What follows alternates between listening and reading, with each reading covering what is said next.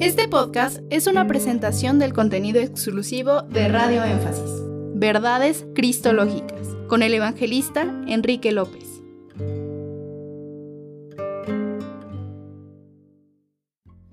Buenas tardes amigos, está sintonizando Radio Énfasis en la Verdad, un manantial de bendiciones para su vida. Este programa es Verdades Cristológicas un espacio radiofónico desde donde estudiamos como base teniendo la Biblia y también con la perspectiva de la reflexión sobre el personaje más importante y trascendental de toda la Biblia, Jesús de Nazaret, nuestro Señor Jesucristo. Soy Enrique López, vamos pues a comenzar este nuevo programa, este nuevo capítulo que hemos titulado Yeshua, Jesús, y el Shema. Sabemos que el Shema es el principio de fe del pueblo de Israel y del judaísmo actual. Vamos pues a leer en el libro de Deuteronomio, el quinto libro de la Biblia, escrito por Moisés, conocido también como Devarim, las palabras. Libro de Deuteronomio, capítulo 6, verso 4. Escucha Israel, el Señor nuestro Dios, el Señor uno es. Si vamos también al Evangelio eh, según San Marcos, en su capítulo 12, comenzando del versículo 28, y, y también vamos a leer el versículo 29, que dice así, acercándose uno de los escribas que los había oído disputar y sabía que les había respondido bien, le preguntó a Jesús, ¿Cuál es el primer mandamiento de todos? Jesús le respondió, el primer mandamiento de todos es, escucha Israel, el Señor nuestro Dios, el Señor uno es. Surge una pregunta sobre si es posible reconciliar el concepto de la doctrina trinitaria con el Shema que hemos leído en Deuteronomio capítulo 6, versículo 4 y también en el Evangelio según San Marcos. ¿Cómo puede ser que Dios sea uno mientras que otros, digamos que la mayoría de la cristiandad, creen ver tres personas? Tres personas integradas en un solo Dios esencial. Bueno, desde ya establecemos que personalmente no creemos en tres dioses. Obviamente ningún hermano mm, de doctrina trinitaria, un servidor lo ha sido por muchos años, creen en tres dioses. Nadie de los cristianos, que se digne de ser llamado cristiano, creen en tres dioses. Sin embargo, el término personas eh, conlleva muchas discusiones. Creemos en el Shema tal como Jesús, Yeshua, hace referencia en San Marcos capítulo 12, verso 28, cuando allí hemos leído que afirma que no hay mayor mandamiento, misbah, mandamiento. Sin embargo, la palabra en voz hebrea que es utilizado en Deuteronomio 6.4 es el término ejat, en nuestra pronunciación castellana E-J-A-D. Ejat puede, no siempre, pero puede significar múltiples manifestaciones de la deidad, de Dios. Estos programas también, eh, como conllevan mm, eh, bastante información de las raíces hebreas, pues está también, eh, digamos, enfocado para, para para un judío, un judío pensante, que reflexiona y estudia. Y podemos decir que el judaísmo normativo actual está basado en unos principios unos tópicos de fe que en su momento, en la Edad Media, desarrolló y estableció por escrito Moisés ben Maimón, nacido en Córdoba, España. Aquí en España lo conocemos más popularmente como Maimónides. Es conocido en el mundo judío como el Rambam con M, con M para diferenciarlo de otros sabios de su tiempo, al cual llama Ramban con N. Este sabio contemporáneo de, Maimónides, que era Nachmanides, nació en Gerona, en lo que entonces era el, reino de Aragón, aquel, en aquel momento histórico de los reinos de España. Maimónides, Rambam, formuló 13 artículos de fe y nos fijamos que en el segundo artículo de fe dice así, una traducción libre en español, yo creo con perfecta fe que Dios es uno. No hay unidad de otra forma como la suya. Él únicamente es nuestro Dios. Él fue, Él es y Él será. Lo que Maimónides dice, o al menos así lo entendemos algunos, es que no solo Dios es uno, sino que Dios es una sola manifestación. Dios es solo y básicamente, esencialmente, espíritu. Por lo tanto, si deducimos de este principio, Dios no es un hombre que pueda mentir, como dice el libro de números y en otras ocasiones la Biblia. No es un hombre, etcétera, etcétera. Siendo pues espíritu con mayúscula, Dios, para ellos, para Maimónides, no puede tener ninguna especie de composición de manifestaciones, sino que su composición, digámoslo así, es una unidad absoluta. Ahora bien, si seguimos el misticismo judío que ha sido asumido y aceptado por la gran parte de la ortodoxia judía hasta nuestros días, este misticismo judío, ellos nos explican lo que es conocido como eh, las diez manifestaciones o más bien emanaciones de Dios. También es conocido como los diez campos, o sea, esas diez manifestaciones, no tres ni cuatro, sino diez. Y si nos fijamos en esas tres manifestaciones de la Cábala o del misticismo judío, tres de ellas, tres de esas manifestaciones, son conocidas como manifestaciones celestiales, o en hebreo, Arij Anafim. Arij Anafim son manifestaciones celestiales, mientras que las otras siete, conocidas como Sair Anafim, son manifestaciones terrenales. Por tanto, el judaísmo, en su aspecto místico, da pie o da soporte a una idea o a la idea de que Dios usa diversas y variadas manifestaciones.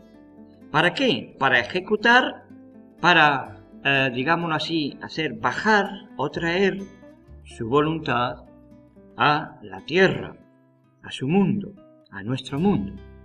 ¿Qué es lo que en realidad enseña el Antiguo Testamento, el Viejo Testamento de las Sagradas Escrituras en hebreo?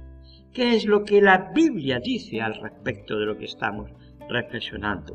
Si leemos en primer lugar en el libro de Génesis capítulo 1, versículo 26 y 27, leemos así, y Dios dijo, hagamos al hombre a nuestra imagen, conforme a nuestra semejanza.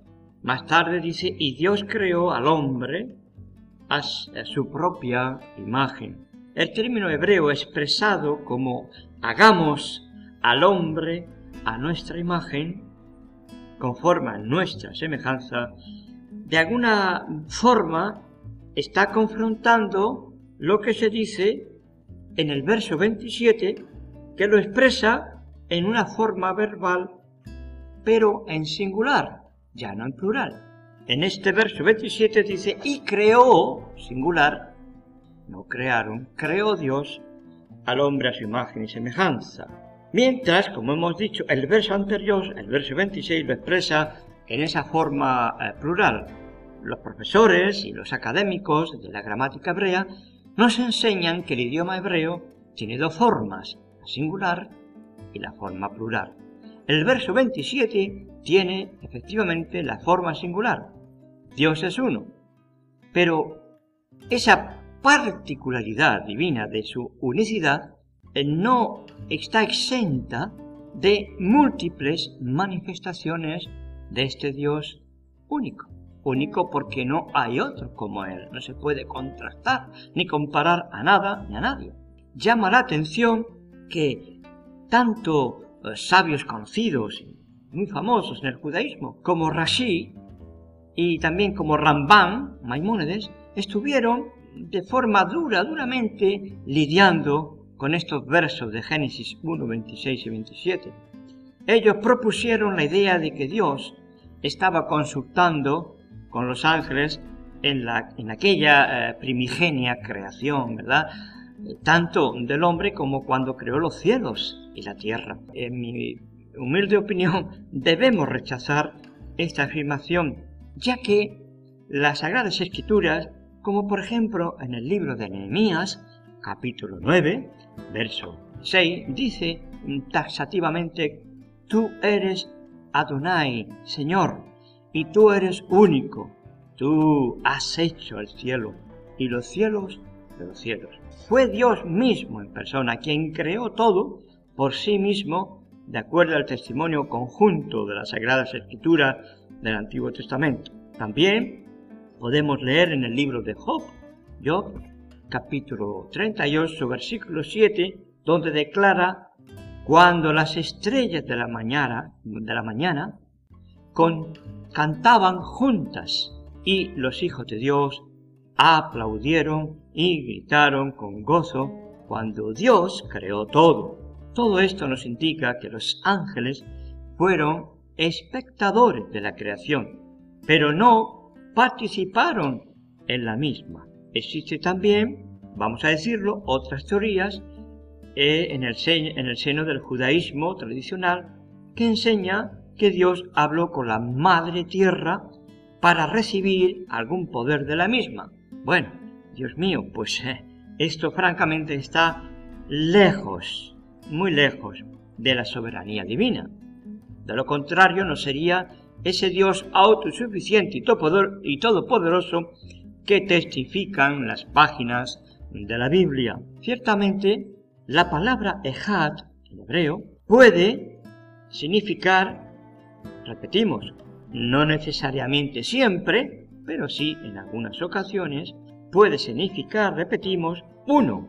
Uno, pero unidad que está en sintonía con una unidad compuesta. Existe, de hecho, en el lenguaje hebreo, un término diferente que expresa esa unidad digamos, numeral. Esa palabra es Yahid, tal como la encontramos en citas como Génesis capítulo 22, es decir, una unidad no compuesta, sino absoluta. Podemos leer en Deuteronomio 6.4 que el término escogido por Moisés no es Yahid, sino Ejad. Esto tiene que tener una explicación. Si leemos en Génesis 1, 5, Génesis capítulo 1, verso 5, que es cuando eh, al expresar que Dios es eterno y llamó Dios a la luz día y a la oscuridad noche, y fue la tarde y la mañana un día, ¿eh? día, Ejat, Yom, es decir, aparentemente es un día numeral. Es usado allí el término ejat, un, un o uno. Pero esto, este término, aquí en Génesis 1.5, de nuevo denota dos partes, la tarde y la mañana, dos. Una unidad, pero que tiene dos partes. También observamos la misma, eh, esa misma intencionalidad en la, de la voz ejat en el capítulo 2 de Génesis, cuando decreta al hombre que ha de dejar a su padre y a su madre y se unirá de nuevo, o se unirá, perdón, a su mujer y serán una sola carne. Es decir, en hebreo suena basar ejat, el hombre y la mujer en una unidad. Aquí apreciamos este ejat que conlleva esa unidad compuesta de dos manifestaciones, o en este caso, dos entidades. El varón, Ish, es decir, masculino, y la mujer, ya lo femenino. Es verdaderamente, hermanos y amigos, sorprendente la, la traducción literal, literal que mm, leemos y obtenemos en el Salmo 149.2 en hebreo. Traduciendo literal del hebreo dice así que Israel se regocije en sus creadores. Los hijos de Sión se regocijen en su rey. ¿Veis lo plural? Creadores. ¿Y apreciáis el singular? Su rey. Sorprendente. La palabra en hebreo Beusaib, terminado en V, o Usaib, significa literalmente hacedores, hacedores. Plural de hacedor. ¿Cómo podemos tener hacedores? Obviamente la pregunta es lógica. Y es que nos olvidamos, la mentalidad hebrea es simple. Hay una simplicidad en esta cuestión, un secreto, y que esta cuestión en su simplicidad no exenta de profundidad, pero manifestada en una simplicidad, apunta a un hecho, al hecho de que Dios es uno y que este hecho conlleva en sí mismo múltiples manifestaciones. Acerca de, esta pluralidad, en, un término singular como es Ejad, vamos a mencionar otro texto que encontramos en el libro de Eclesiastés, Coelet, en hebreo en su capítulo 12, versículo 1. Literalmente, allí dice, Beshakol et Boreja, Beshakol et Boreja, discúlpeseme mi, mi pobre pronunciación de hebreo. Pero literalmente usted puede comprobarlo en traducciones del hebreo, con voz hebrea, usted puede observarlo. Literalmente dice, recuerda a tus creadores. Vemos de nuevo la sencillez, pero al mismo tiempo la profundidad de la creencia en esas múltiples manifestaciones de Dios. Y está ratificado también, además, en las traducciones arameas, lo que conocemos como los, los Targum, los Targum judíos, que eran las traducciones, más bien eh, explicaciones ante el pueblo llano que hablaba el arameo, no hablaba el, idioma hebreo en aquel tiempo cuando se tradujeron, y que ellos fueron desarrollando y leídos por muchas generaciones, desde el primer siglo de, nuestra era, la era común, o después de Cristo. Uno de estos mm, Targum, llamado Targum eh, Jerusalami, fue escrito por gente del primer siglo, que no hablaba el hebreo como su primer idioma, sino que hablaba el arameo como su lengua materna, ¿verdad? Cuando se traduce en arameo Génesis 3, versículo 8, por ejemplo, se dice que Dios estaba o está caminando en el jardín del Edén y se dispone a hablar con Adán y Eva después que estos habían pecado y dice que escucharon la voz de Yohei Bahei, es decir, lo que normalmente se traduce en nuestras Biblias como Jehová, Jehová o Yahvé, el Eterno. Pero mm, allí dice que escucharon el Menra. Ahora, ¿qué es Menra? O más bien, ¿quién es Menra? Menra es la palabra aramea que es equivalente, idéntica a la palabra o el término hebreo dabar. Es decir, menra es igual a dabar y dabar es igual en español al término palabra, lo que también algunos traducen como verbo, palabra. En el pensamiento místico judío, menra es una, no la única, pero es una de las principales manifestaciones de Elohim, el eterno Dios. En Génesis 15:6, vamos a leerlo, dice así, y creyó Abraham a Dios y le fue contado por justicia. Sin embargo, en la traducción aramea, Targum dice así, que y Abraham creyó en el Menra y le fue contado por justicia. La voz, como hemos dicho, Menra, es exactamente el mismo concepto que en el Nuevo Testamento, los escritos griegos del Nuevo Testamento, se describe a Dios mismo.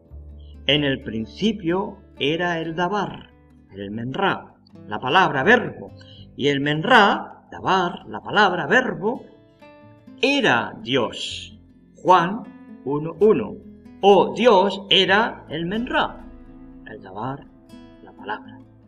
Aquí podríamos citar las palabras de un sabio, el rabí mesiánico, en este caso del siglo XIX, llamado eh, rabí Yeyel eh, es un apellido probablemente de origen ucraniano o polaco, Eckstein. Él dijo que el concepto de Abar o Logos de Juan 1.1 no es el concepto de los sabios mayoritarios de Israel, pero sí el concepto de los más antiguos. Vemos también, querido amigo y hermano que me escuchas, que en el Targum, es decir, la versión aramea, de Jonathan ben Uziel, que fue un contemporáneo de la generación que vivió Yeshua, nuestro Señor Jesús de Nazaret, nos muestra este eh, Jonathan ben Uziel en Génesis 4.6, o sea, 6.4, el paralelo, 6.4, escucha Israel, el paralelo a Juan 1.1 en la expresión, la palabra se hizo carne. Para terminar, decimos que el punto es que Dabar es una de las manifestaciones de Dios, quien es también llamado el Mesías. O sea, Menran, Menra y Dabar en el judaísmo más antiguo es equiparado con el Mesías. Esa manifestación que encontramos en Génesis 1 y en Juan capítulo 1 es exactamente la misma entidad. Por tanto, la unidad de Dios, Ejad, no tiene nada que ver con la idolatría. Estimado y apreciado hermano judío, si me escuchara, o decirlo de una manera ah, corriente, familiar, es el judaísmo puro y duro del primer y segundo siglo, siglo básicamente. Vamos pues a otro palo, a otro, otro comentario, a otra reflexión, reflexión acerca de si es posible reconciliar el Shema con el pensamiento del origen, divino del Mesías, es decir, la deidad de Jesucristo. No eh, eh, el concepto trinitario de persona, el cual nosotros, como cristianos eh, que creemos en una unidad, no exactamente como el movimiento de la unicidad. No, estamos por ahí en medio entre los unitarios y los trinitarios. Ni uno nos convence, ni mucho menos los otros, ¿verdad? Pero eh, no pretendemos hacer un dogma, ni por supuesto, lejos esté de nosotros, tener ninguna insinuación de condenación espiritual para nuestros preciosos hermanos, tanto de la unidad absoluta que ellos creen eh, de Jesús y Dios, como el concepto de tres personas en la deidad o trinitarismo. No, no. Dios los bendiga, nosotros, eh, aun si tuviéramos razón en todo, la perderíamos si eh, no caminamos en la humildad de nuestro Señor, querido hermano. Mucho ojo con condenar por estas cosas a otros. Nosotros estamos firmemente eh, posicionados en lo que creemos, pero nuestro corazón ah, debe, debe rebosar en primer lugar el amor Señor, sin el cual no somos nada, absolutamente. Seríamos como ese símbolo, bronce hace ruido, ¿verdad? Nada más. Vamos pues, hermano, sin más eh, dilación, acerca de esta problemática. No lo vamos a poner a la manera de Dios el Hijo, como hacen nuestros hermanos trinitarios, sino de una manera ligeramente distinta, ¿verdad? Aunque básicamente eh, tiene connotaciones de semejanza, no es lo mismo. Vamos a ver si soy capaz de aclararlo. Hay un término que nuestras raíces son nuestros hermanos judíos de la fe de Abraham. Ellos utilizan un término tanto para la creación como para el origen divino del Mesías. Cuando digo origen divino me refiero a rabinos primer y segundo siglo y también algunos de la Edad Media. Es el término con una T primera, una T, una Z, una I, una M, una T, una Z, una U acentuada o tildada y una M. Vamos a explicar un poquito acerca de esto que es básicamente sin significa una forma reducida para que de Dios mismo para hacer espacio a su creación. Dios, que es, ahora entraremos en el término místico de la palabra, es infinito, debe reducirse a sí mismo para que la creación y la manifestación suya puedan tomar lugar, ya que Él lo llena todo. Por tanto, Él tiene que reducirse para dar paso a su creación variada, hermosa y perfecta. Ahora, el judaísmo entiende que el concepto Sinsun y su aplicación representa esa idea que Dios puede tomar la forma de un hombre. Eruditos como Gerson Solén, filósofo y cabalístico como era él, ya partió, digamos, vamos a, vamos a reducirlo su pensamiento, él entiende que el infinito, lo que se conoce como Ein Sof, el infinito se vuelve hacia afuera enviando como una haz de luz de su esencia dentro de ese vacío primero que hubo en la creación y él tiene que reducirse. Es como si se expande y se reduce. De esa manera salen del el eterno lo que los cabalistas entienden como Sefirot, las emanaciones. Es como otro, otro eh, doctor enseñó, Sevi Saddam, que decía que Dios, así como Dios en la forma de hombre, es el Dios visto, está haciendo un, haciendo un puente sobre la brecha entre esa humanidad y la divinidad, o entre la divinidad y la humanidad, por el bien mismo de la, de la humanidad. Esta increíble, ¿verdad, hermano? Quizá usted nunca ha escuchado esto. Bueno, pues ya va siendo hora.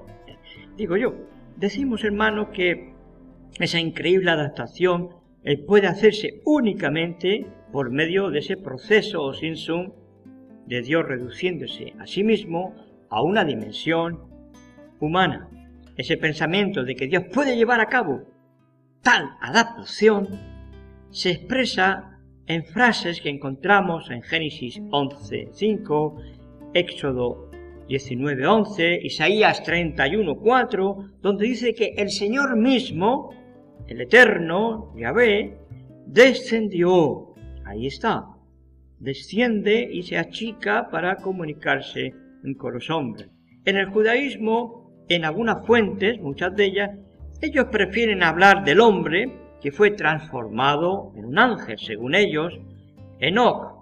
Pero existen lugares en los que se habla acerca de Dios en la forma de un hombre, varón, o forma angelical, un ángel. Algunos eh, ya nos han demostrado que aún mismo en la liturgia judía de hoy día, como ya expresé hace dos programas atrás, acerca de Metratón y de Apanín, o príncipe del rostro, en esas oraciones extraordinarias aparece Yeshua como una reducción del divino Hijo de Dios, en vez de un hombre divinizado. El proceso de un hombre, eh, un hombre divinizado o deificado es un proceso pagano que podemos encontrar en los emperadores romanos y también en alguna de la filosofía hebrea, pero el, eh, el pensamiento hebreo no es así. Él se reduce hasta lo sumo, bajando, haciéndose forma de hombre, y luego es exaltado. No necesita ser divinizado. Ahora bien, alguno puede preguntarme, ¿se encuentra registrado en algún lugar de la Biblia hebrea, en el Antiguo Testamento, una forma de sinsun o reducción en que Dios haya tomado la apariencia de hombre? ¿Y por qué y para qué habría Dios de reducirse a sí mismo para tomar forma de hombre? Bien, el concepto de Shinsun tenemos que irnos a sus orígenes. No sé si fue creado, pero al menos lo desarrolló muy bien el rabino Isaac Luria, también conocido en el mundo judío como Ari, Ari, que vivió en el siglo XVI en Israel de aquel siglo en la ciudad de Safed. Este rabino dijo que Hashem, que es como el nombre, por respeto ellos llaman al Señor, al Eterno, a Dios, él dijo que Hashem, que es infinito en su esencia, para que los mundos, tanto el celestial y el terrenal, emergieran, surgieran, primero, dice él, se redujo a sí mismo de Einsof, es decir, de una forma eterna, infinita, a una forma menor.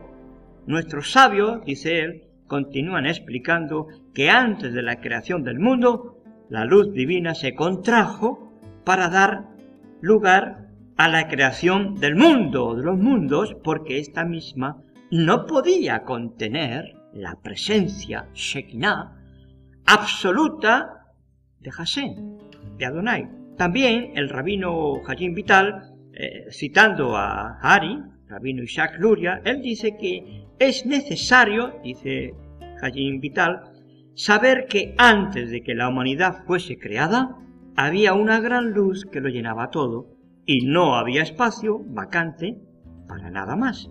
Todo era luz sin principio ni fin. Sin embargo, cuando Hashem decidió crear el mundo y manifestarse, que esa es la razón de la creación, él redujo, se redujo a sí mismo, sin sum.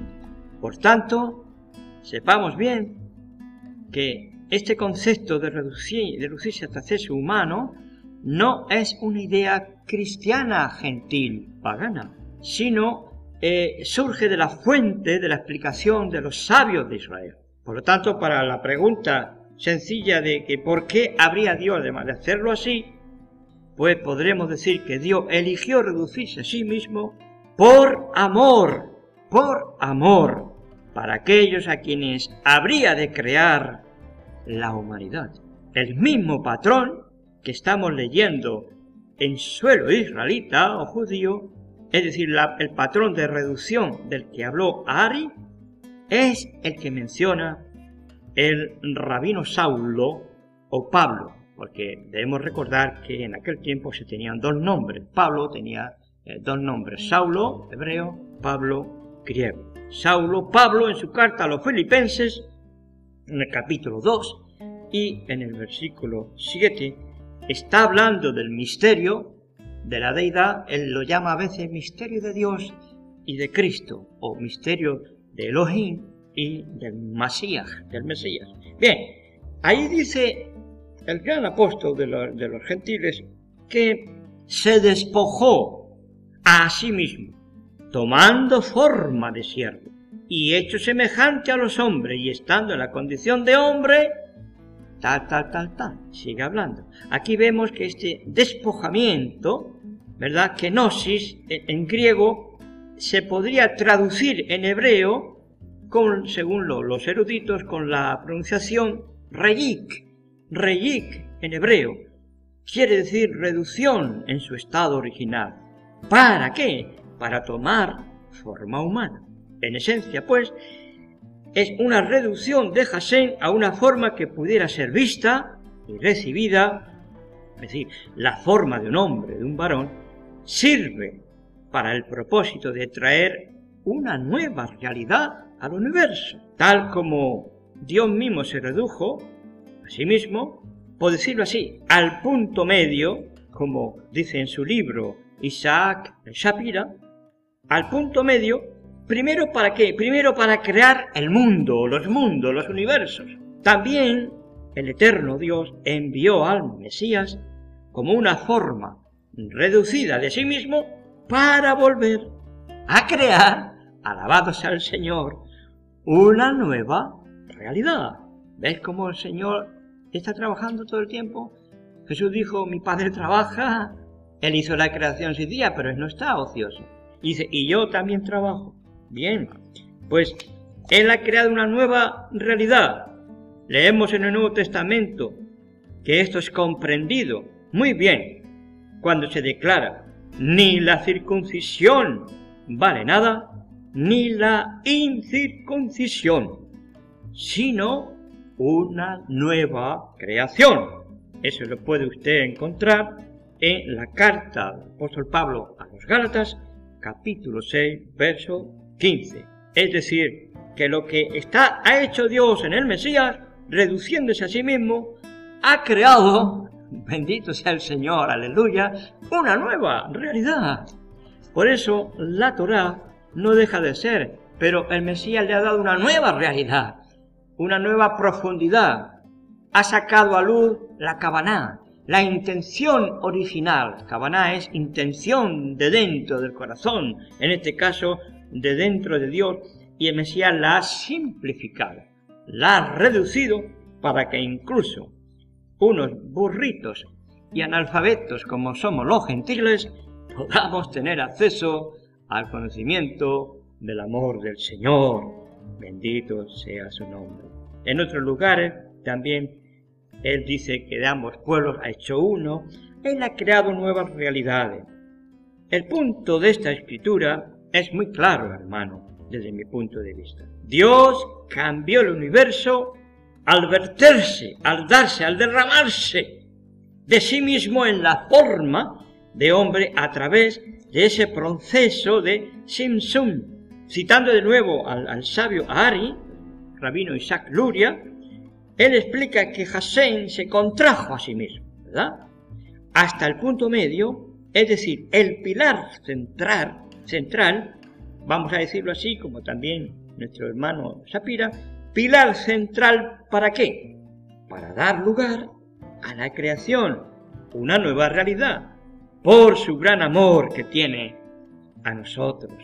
Sorprendentemente, el pilar central se refiere como el Mesías mismo, es decir, hablado en términos de misticismo, permitirme la palabra, Binah. Binah es conocimiento íntimo de, lo divino.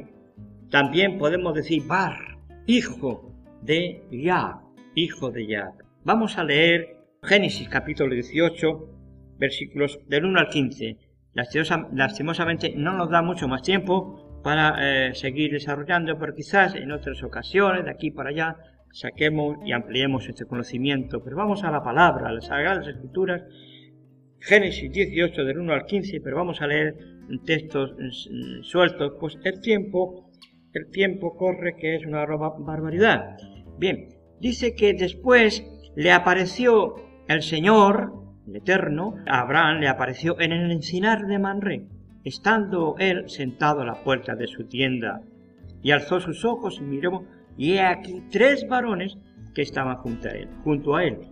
Y cuando los vio, salió corriendo de la puerta de su tienda a recibirlos y se postró en tierra. Y dijo, Señor, plural, no señores, Señor, si ahora he hallado gracia en tus ojos, te ruego que no pases de tu siervo. Y sigue eh, el término, hablar, luego los invita, los invita a comer, de sus vacas coge también un, becerro, un torito joven, tierno, y con leche, mantequilla, eh, por cierto, rompiendo el kashrú, el hombre, pero porque en cierto kashrú, ciertas eh, normas dietéticas actuales. Ahora, mm, ellos preguntaron, ¿dónde está Sara? No dijo Sarai, sino Sara tu mujer. Y él respondió, aquí en la tienda. Bien, él dice que va a volver, él, ese varón, personalmente. De cierto volveré, hablando en término, mm, en primera persona, del singular. Y según el tiempo de la vida, he aquí tu Sara, tu, Sara, tu mujer, tendrá un hijo. Y Sara escuchaba la puerta de la tienda que estaba detrás de él. Y Abraham y Sara eran viejos, de edad avanzada. Y Sara, a Sara, pues le había cesado ya la costumbre de las mujeres. Se rió pues Sara dentro de sí diciendo, después que he envejecido, tendré deleite, siendo también mi Señor ya viejo. Entonces el Señor, el Señor, es decir, el eterno Dios Jehová Yahvé, dijo a Abraham, ¿por qué se ha reído Sara? Diciendo, será cierto que de dar a luz siendo ya vieja? ¿Hay para Dios, Elohim, alguna cosa difícil? Al tiempo señalado, volveré a ti. ¿Veis de nuevo el singular? Y según el tiempo de la vida, proceso, sabemos el proceso, ahora lo conocemos bastante bien, de, de la célula mm, masculina, su semen, uniéndose al óvulo, todo ese proceso, el tiempo de la vida, Sara tendrá un hijo. Dice, este varón que habla como Dios. Entonces Sara negó, diciendo, no, no me reí, porque tuve miedo, porque tenía miedo, dice la escritura. Pero este varón le dijo, no es así, sino que te has reído. Bien, eh, estos hombres varones, anasim en hebreo, son interpretados tradicionalmente en el judaísmo de varias maneras. Una, que es, eh, que es el, el, famoso Maimónides, dice que ese encuentro con esos tres mensajeros fue una visión, un sueño o quizá una profecía, ya que los ángeles no pueden tener un cuerpo físico, dice él, de acuerdo con el judaísmo. Esta es la postura de Rambam con M. El encuentro entre Abraham y los tres mensajeros tuvo lugar en el ámbito eh, físico. Esa es la postura de eh, Rambam con N, es decir, Nachmanides. ¿eh? No confundiros unos con otros porque en algunos aspectos ellos pensaban diferente. Este Nachmanides, Rambam, contradice a su compañero y coetáneo, Maimónides, de que los ángeles tomaron forma de hombres con un cuerpo físico y que el evento no fue una visión ni un sueño, sino un encuentro real. Llama la atención que la palabra que utiliza este sabio, eh, lavash, que es tomar, es la misma que utiliza y se utiliza en Filipenses 2.7 para describir a Jesús de Nazaret, quien tomó forma humana. Parece muy evidente que el pensamiento de Nachmanides es más correcto que Maimónides ya que las escrituras, eh, este pasaje nos relata que todos los mensajeros se fueron a Sodoma después de estar con Abraham para, para dar el mensaje a la gente de Sodoma y eh, ejecutar el juicio que iba a venir a continuación. Por tanto, por tanto, según este sabio, no podría ser solamente una visión profética, ya que la gente de Sodoma tuvo que haber escuchado el mensaje y vivido la experiencia. Este entendimiento del sabio de que los ángeles pueden tomar forma humana resulta correcto a la luz de la evidencia de las escrituras en términos generales. El verso, el verso 13 es bastante inquietante, ya que parece que uno de los mensajeros de los tres es llamado por el nombre de Yohei Bahei, yo soy el que soy, lo mismo que en el verso 1 que hemos leído.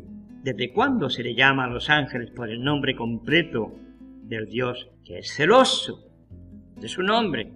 Algunos dicen que, que el ángel es llamado por el nombre de Hasén porque esa es la voluntad de Dios. Pero esta, esta versión, esta manera de decir las cosas, no, digamos que no, no llena completamente, ¿verdad? No toca el corazón del asunto de la verdadera identidad de ese ángel varonil en cuestión en su encuentro con Abraham. Podría ser, pero son opiniones personales, de que aquí encontramos precisamente ese sinsún de Hasén en la historia de la visita de los tres varones con Abraham, porque dice después de después le apareció Hasén, le apareció Dios en el encinar de Manrén, estando él sentado a la puerta de su tienda en el calor del día, y alzó sus ojos Abraham y miró, y he aquí tres varones que estaban junto a él. Y cuando los vio, salió corriendo de la puerta de su tienda a recibirlos y se postró en tierra. No debemos, en mi opinión, no debemos ni podemos disasociar los versos 1, 2 del 13. Nos dice la escritura en el, en el capítulo 7 de Génesis, perdón, 17, Génesis capítulo 17, versículo 1, que era Abraham de edad de 99 años cuando le apareció el Señor, le apareció Dios y le dijo, yo soy el Dios Todopoderoso, anda delante de mí y, sé perfecto. Aquí, lastimosamente, no nos va a dar tiempo, pero lo voy a decir, lo voy a dejar así, ¿no? Lo voy a dejar. Uno de los nombres de yo soy el que soy, escucha, uno de los nombres títulos, nombres títulos, es el Shaddai. El Shaddai representa esa manifestación reducida de Dios el Eterno que uno, un humano puede ver y seguir viviendo. Porque nadie puede ver a Dios seguir viviendo, sería destruido.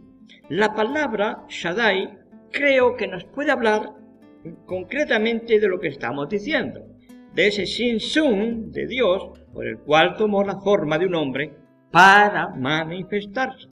La palabra Shaddai literalmente significa pecho. ¿Por qué? Porque representa la parte femenina del Eterno. Repito, Shaddai representa la parte femenina de Hashem. No se escandalice, pues que en hebreo uh, Ruach HaKodesh es una palabra femenina, traducida el Espíritu Santo o el Santo Espíritu, pero originalmente es una palabra femenina, igual que Shaddai. Abraham ve la manifestación de Dios y permanece vivo, lo mismo que su nieto Jacob, ¿verdad? En el capítulo 35 de Génesis, versículos 10 y 11, que leemos, le dijo Dios, tu nombre es Jacob, no se llamará más tu nombre eh, Jacob, sino Israel será tu nombre. Y llamó su nombre Israel. También le dijo Dios, yo soy el Dios omnipotente, el Shaddai.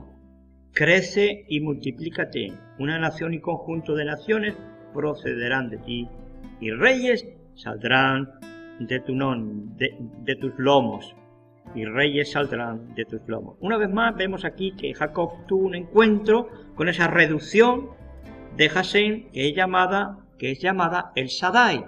Gran parte de las versiones traducen como Dios omnipotente, pero literalmente pone el Shaddai. Bueno, el tiempo me alcanzó, lo dejaremos para otro, otro momento, seguiremos eh, meditando y reflexionando sobre la palabra del Señor. Escucha hoy, Israel, el Señor nuestro Dios, el Señor uno es. Ves que toma dos veces el término eh, yo, hey, bajé, el término Yahvé o Jehová, Señor, dos veces en vez de una. Lo más mm, sencillo sería escucha Israel, el Señor es nuestro Dios. Pero no, aquí dice escucha, oh Israel, el Señor nuestro Dios, el Señor uno es. Amén. Que Dios los bendiga. Hasta aquí eh, se agotó el espacio. Gracias por escuchar eh, atentamente. Les deseo las peticiones del Señor. Un fuerte abrazo para todos. Soy Enrique López y nos vemos con el favor de Dios por esta misma emisión de énfasis en la verdad. Dios les bendiga. Shalom, shalom para todos. Este podcast fue una presentación exclusiva de Radio Énfasis.